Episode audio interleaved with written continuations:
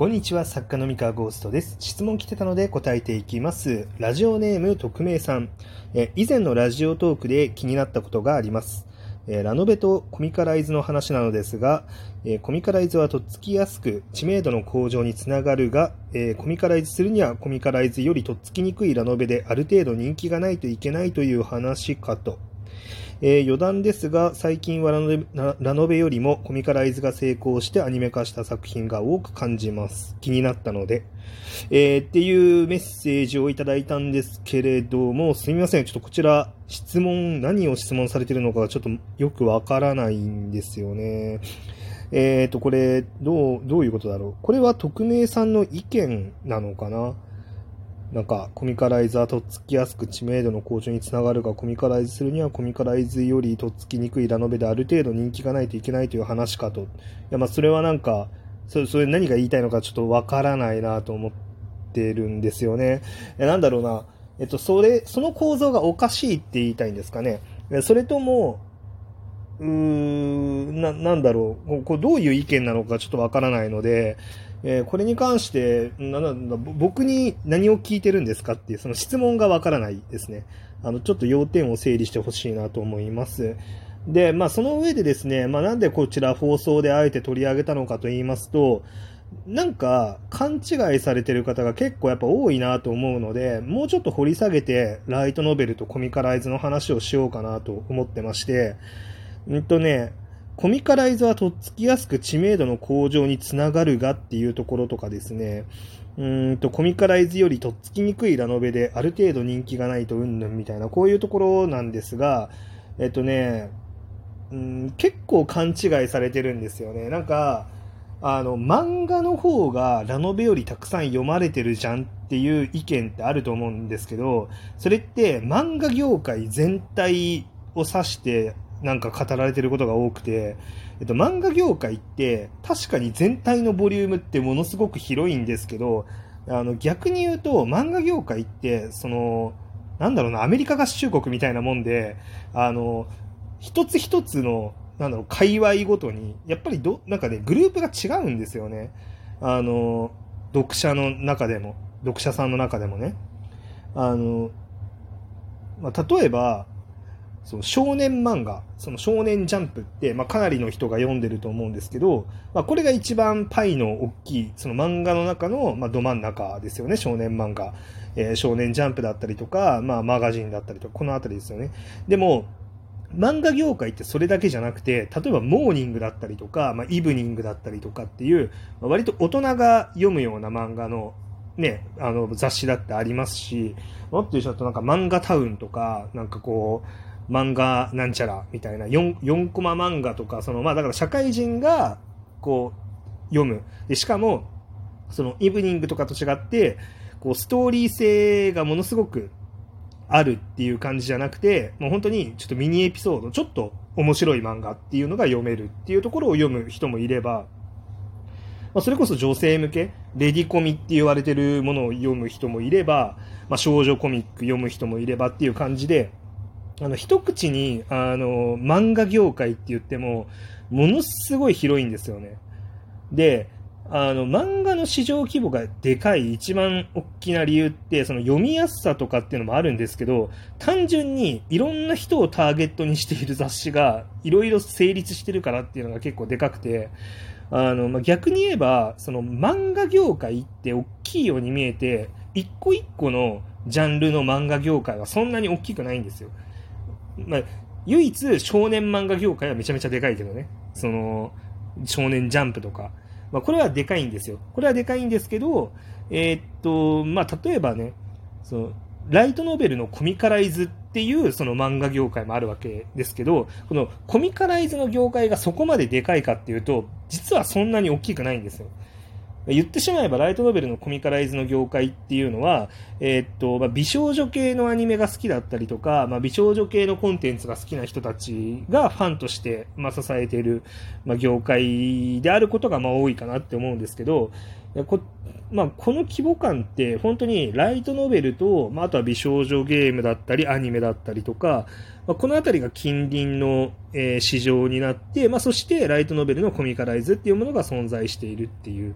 じゃあこれがまあものすごくでかいかっていうと、うん、正直、あの漫画業界全体はでかいけど、えっと、このコミカライズ業界っていうのはそんなにでかくはないですね。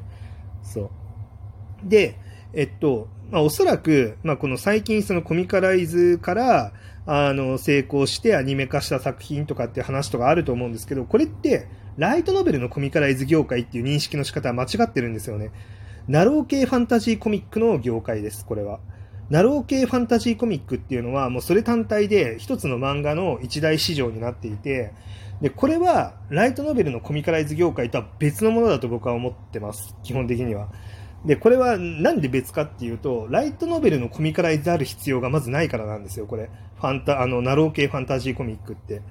まあ、例えば、シャングリラ、シャングリラフロンティアだったっけな、まあ、なんか、少年マガジンさんが、その、なろうから直接、えコミカライズして、その原作拾ってきてコミカライズした漫画があるんですけど、まあ、これも十分売れてますし、まあ、これはあの、少年マガジンのその少年漫画の市場と、なろう系コミック市場のなんか融合を多分狙っていってると思うんですけど、まあ、これも売れてますし、え僕が連載してる失業賢者の成り上がりっていう作品があるんですけど、これ、ま、なろうに連載してないし、小説が原作ってわけでもないんですよ。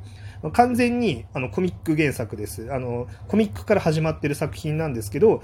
これどこに売れてるかって言ったら、なろう系ファンタジーコミック業界というか、そのなろう系ファンタジーコミックのファン層に売れてるんですよね。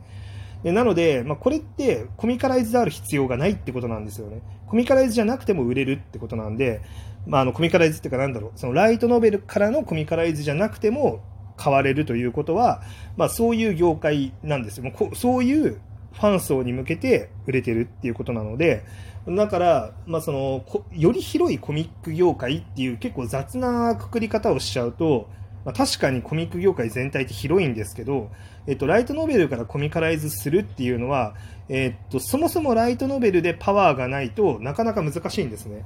あの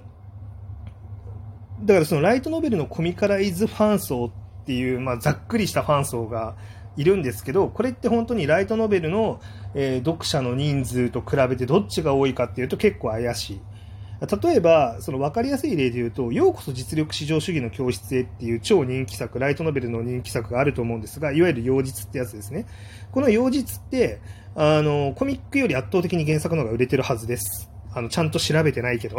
ちゃんと調べてないけど、まあ、なんでかっていうと、コミックがめちゃめちゃ売れてるっていう情報を聞かないから。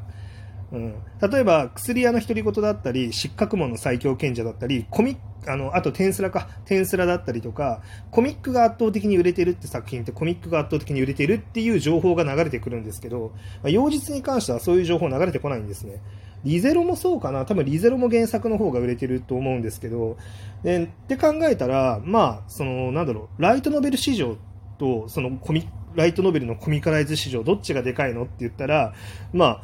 これどっちですかって話ですよね。うん、漫画業界全体で言ったら漫画業界の方がもちろんでかいんですが、じゃあそのライトノベル業界とかさ、ライトノベルの市場って、じゃあ言うほどそんな狭いのって言ったら別に、うーん、そんなに狭くもないし、そう、だからなんかね、結構む、なんだろう、こう、とっつきやすいから、そのコミカライズから、そのなんかコミカライズをしないとラノベが売れないみたいな、あの、っていう考えは、まあ、僕はこれは間違いだと思ってます。はい。これは間違いだと思います。で、あの、今コミカライズが圧倒的に売れてるっていうのは、ナロー系ファンタジーコミック市場の話であるっていうのをしっかり切り分けて考えないと、あの、ダメかなと